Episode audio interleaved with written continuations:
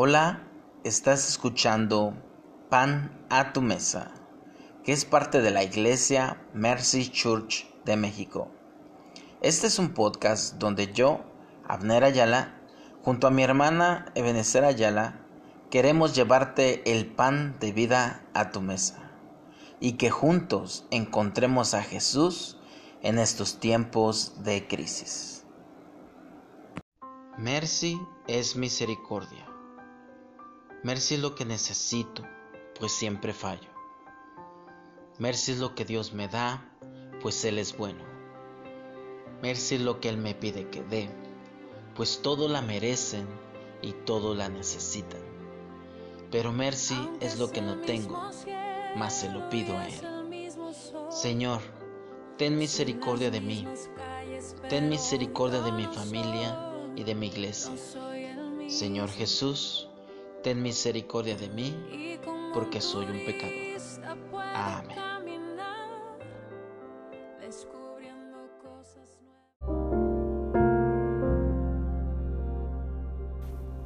Hola, buenos días o buenas noches, depende de la, la hora que tú nos estés escuchando.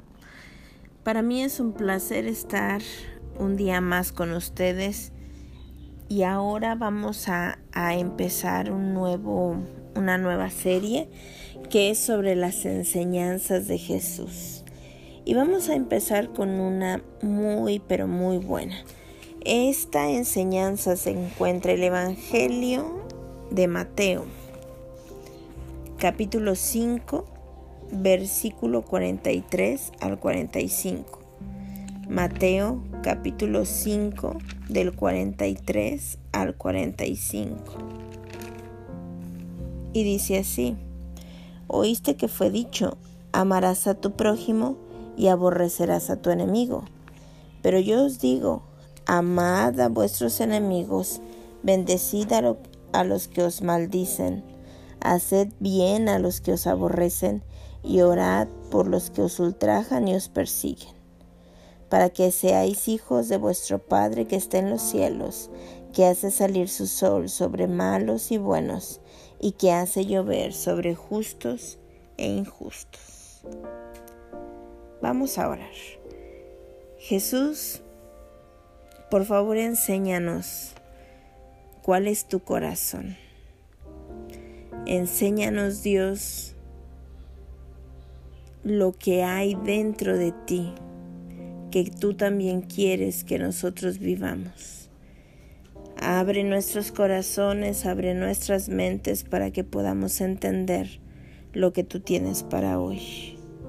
En el nombre de Jesús. Amén.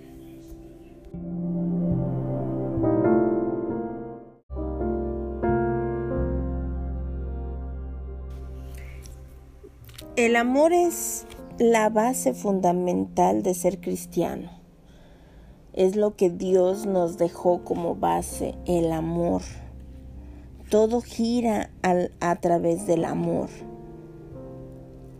Pero estamos muy acostumbrados a amar a nuestra familia, a amar a nuestros amigos. Y como, como que eso es lo, lo necesario y lo importante. Pero Jesús, siempre tan provocador, en esta ocasión, en Mateo, cuando está hablando con sus discípulos, va mucho más allá. Y entonces empieza a hablar de amar a nuestros enemigos, cosa que no es muy lógica para nosotros. ¿Cómo voy a amar a una persona que me hace daño? ¿Cómo, una, ¿Cómo voy a amar a una persona que me denigra, que me, que me hace menos, que me roba, que me, que me lastima? ¿Cómo lo voy a hacer? Y Jesús nos llama a amar a todos, no porque ellos sean agradables, sino porque Él ama a todos para empezar a, vivir, para empezar a, a intentar ser como Jesús, tenemos que entender esto, que Jesús ama a todos. Jesús no solamente me ama a mí, sino que Jesús también ama a mis enemigos. Y a lo mejor eso puede resultar ser un poco choqueante porque porque como humanidad pensamos que mis amigos tienen que ser enemigos de mis enemigos, ¿verdad? Un amigo es aquella persona que se pone de mi lado, que se pone de mi parte, que me defiende a mí y que odia a la otra persona que me hace daño. Pero Jesús va más allá, ¿verdad? Y Él nos habla de amar a las personas, aunque ellos no sean agradables. Amar a las personas solo por el hecho de que son personas y que Dios también los ama a ellos. Entonces empezamos a ver a cada ser humano y podemos estar seguros de que Dios lo ama, no importando lo que es, lo que fue o lo que será. Y puede ser la peor persona, pero Dios nos dice, ama. Ojo, Dios, Dios no está diciendo aquí que te guste tu enemigo o que te guste lo que haga tu enemigo o que permitas que te siga haciendo lo que hace tu enemigo son cosas muy diferentes. A veces como, como latinos tenemos un mal concepto de amor. Hay muchos, muchos padres que dicen es que yo amo a mi, a mi hijo. Entonces no, no hay una disciplina con el niño. Y el niño puede hacer lo que se le pega la gana porque, porque yo lo amo.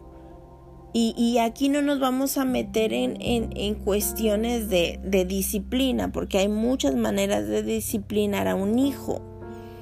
Pero muchas veces por el, por el amor que le tenemos, por la compasión que le tenemos, no, no enseño a mis hijos a ser fuertes, a ser resilientes, a ser valientes y decididos y de que a muchas ocasiones vamos a tener que hacer cosas que no son muy agradables para nosotros como como tomar nuestros medicamentos porque nos hacen bien, como comer la comida saludable que sabe fea, pero es saludable y nos hace bien.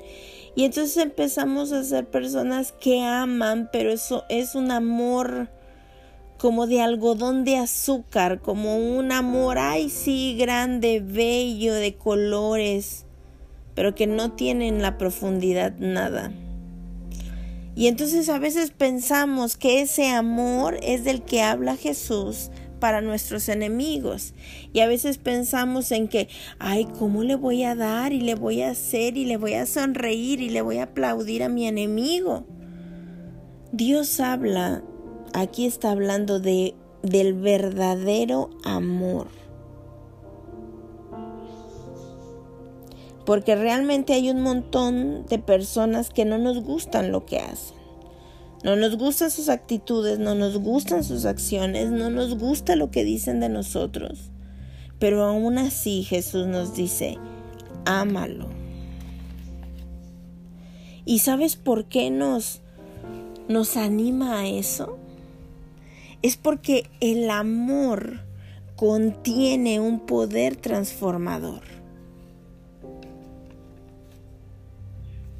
Mira, el que me guste a alguien es un sentimiento pasajero y eso no contiene amor. Que me agrade algo, no, alguien no contiene amor. Ay, pues que te agrade tu enemigo. ¿Qué significa eso? Eso no contiene ningún poder. Lo que sí contiene un gran poder es el amor. Y es un poder transformador. Cuando se presente la oportunidad en que tú puedas derrotar y humillar a tu enemigo, por favor no lo hagas. Porque Jesús dice que el odio destruye. Y, Y, y sí, puede destruir a la persona a la que tú odias, puede destruir a tu enemigo, pero a la persona a la que más daño le hace es a ti, a mí, a la persona que va cargando todo ese odio durante toda la vida. Le damos el poder de seguir dañándonos toda la vida. Jesús dice, ama, porque el amor tiene un poder de redención, de restauración, de, transformación. Y es ese poder que eventualmente va a cambiar y a transformar a las personas. Si Dios dijera, odia a tus enemigos, ahí no existiría ningún camino a la transformación.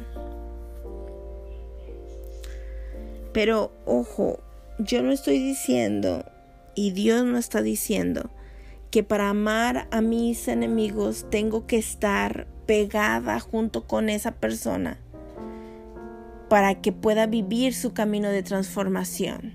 Y eso, eso no es así. Para la mayoría de las personas que nos hicieron daño, lo mejor es alejarte. Alejarte totalmente de la persona. Pero que en tu interior, en tus sentimientos, estemos deseando el bien para esa persona y orando por esa persona, como lo dice Mateo 5.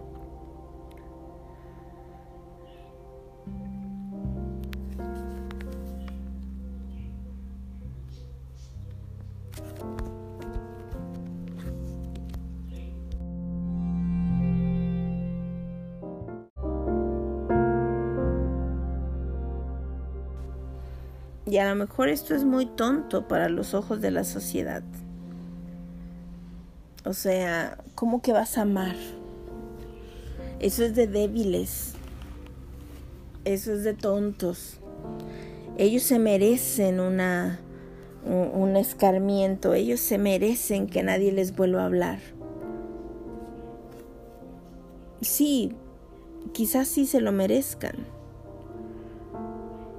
pero Dios nunca dijo ama a la persona que se merece ser amada.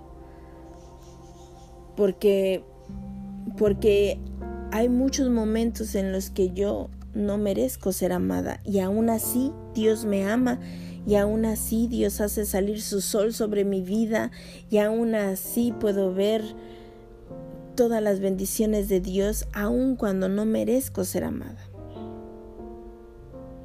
Lo que pasa es que Dios no te juzga y no pone en una balanza quién es más bueno y quién es más malo. Recuerda que todos somos malos. Sí, claro que a lo mejor tú y yo no hemos hecho, o sea, cosas horribles, ¿no?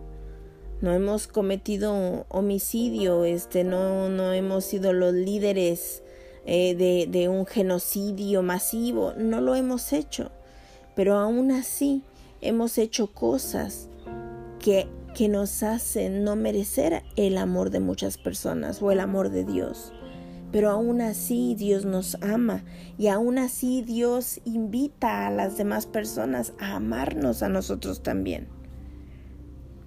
Es que el amor es la única oportunidad para la transformación y para disfrutar el reino de Dios porque el odio solamente trae más odio. Fíjate, yo recuerdo que mi papá nos, nos cuenta de nuestro abuelo materno. Él mató a una persona, él era como el, pues, policía de, de ese pueblito. Y este, y creo que fue en una feria donde hubo una pelea y dos personas borrachas sacaron armas y, estaba el peligro de que hirieran a más personas. Entonces, mi, sería que mi bisabuelo mata a uno de esos jóvenes y, y tiene que huir a Estados Unidos durante años. ¿Por qué? Porque entonces ahora la familia quería vengarse de mi abuelo y quería también matarlo.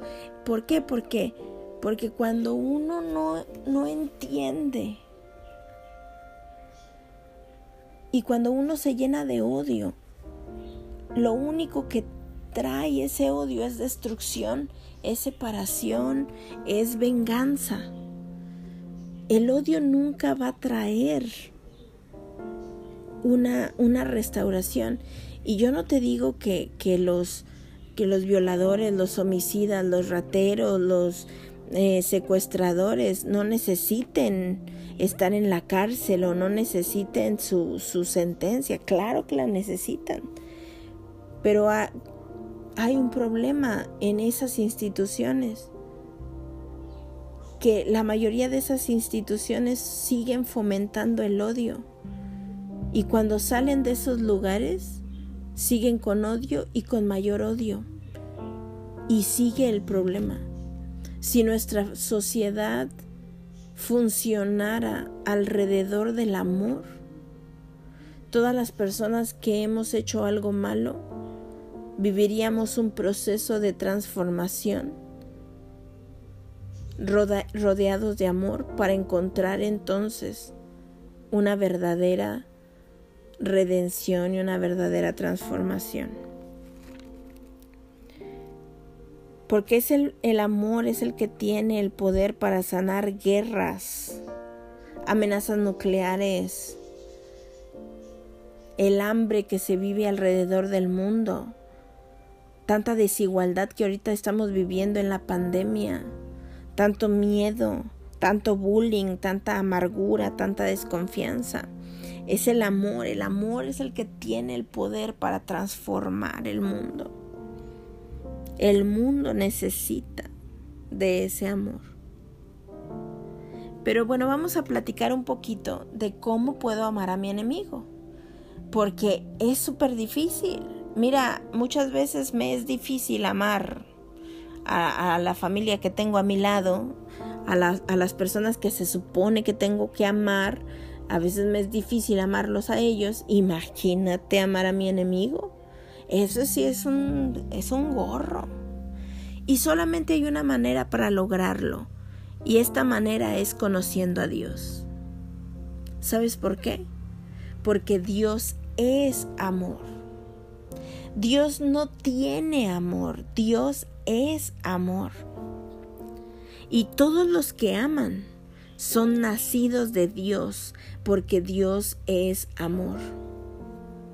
O sea, que todos los que, los que amamos somos nacidos de Dios. Somos hijos de Dios, porque Dios es amor. Pero fíjate que desde que desde que Dios nos creó, Dios nos creó de de Él, de una parte de Él. Dios puso una parte de Él dentro de nosotros. Eso significa que Dios ya puso amor dentro de cada uno de nosotros.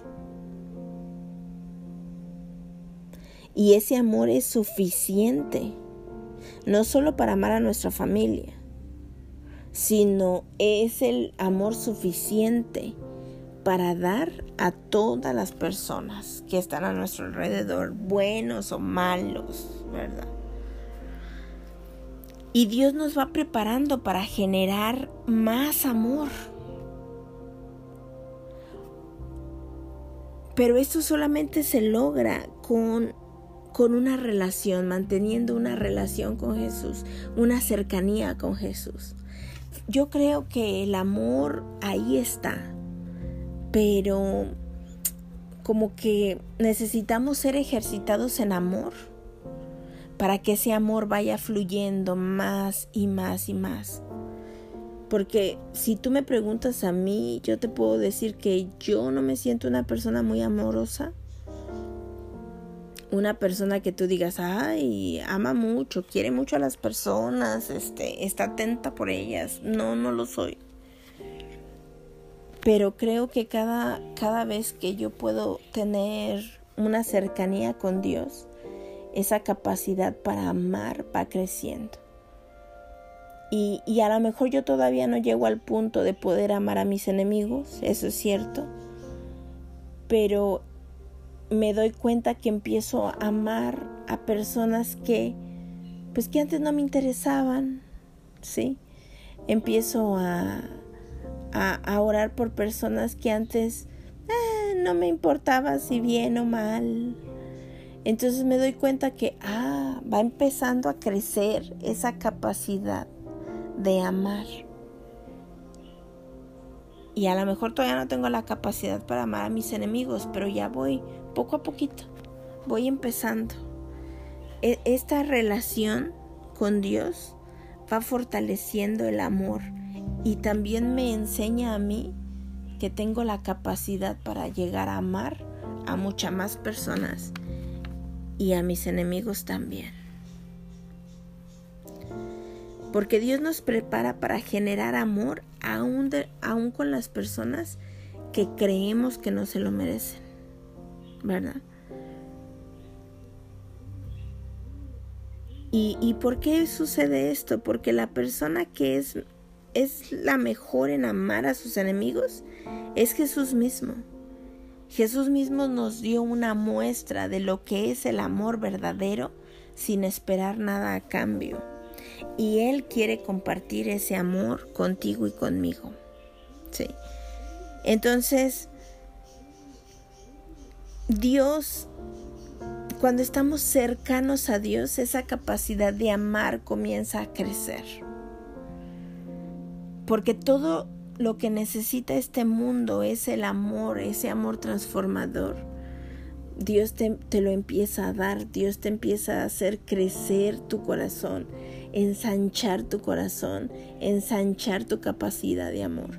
A lo mejor tú dices, yo nunca voy a poder amar a fulano de tal, es imposible que yo quiera a fulano de tal, es imposible, no me hables de eso. No te preocupes, ahorita no nos vamos a presionar por amar a fulano de tal. Ahorita vamos a empezar a tener una relación con Dios, una relación constante con Dios. Y como Dios es amor, ese amor se nos va a impregnar. Y ese amor que Dios ya había puesto dentro de nuestros corazones va a empezar a crecer en el nombre de Jesús. Y lo primero, los primeros cambios que vamos a ver va a ser el amor que vamos a poder dar a las personas que están a nuestro alrededor. A nuestros hijos, a nuestros padres, a nuestros hermanos, a nuestros amigos.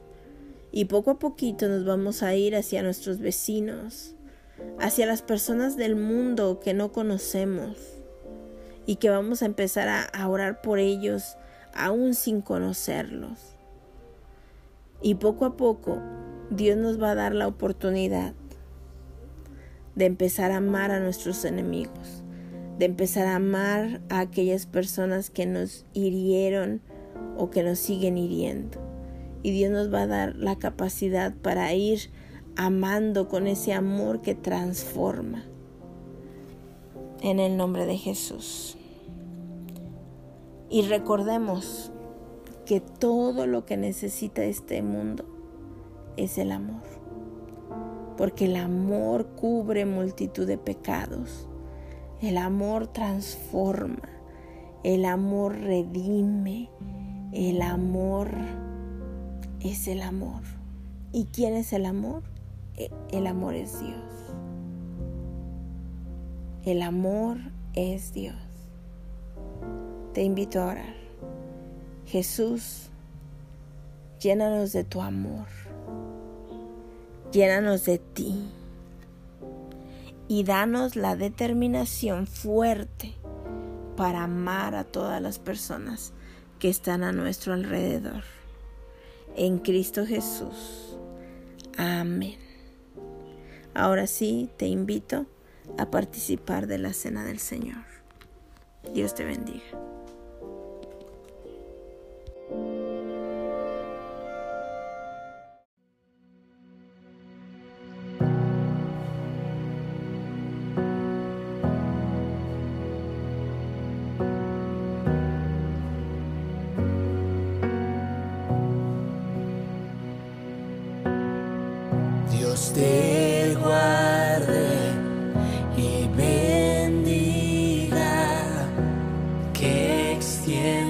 asomó y te muestre favor. Usted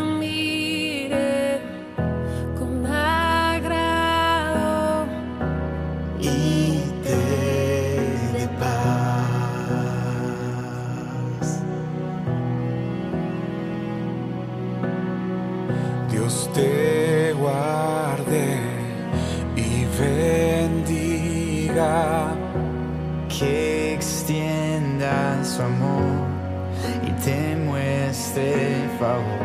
Yo esté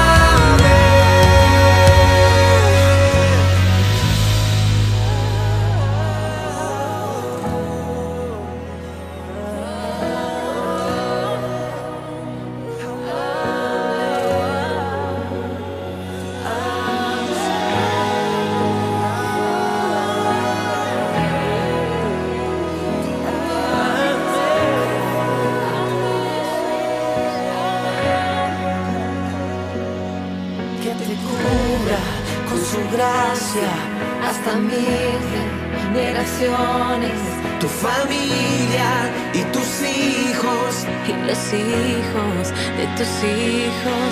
Que te cubra con su gracia hasta mil generaciones. Tu familia y tus hijos y los hijos de tus hijos. Que te cubra con su gracia hasta mil generaciones. Tu familia y tus hijos y los hijos de tus hijos te acompañe donde quiera que tú vayas. Que te lleve, te rodee, va contigo, va contigo. De mañana y de noche, en tu entrada y salida, en tu llanto y alegría. Él te ama, Él te ama, Él te ama, Él te ama el día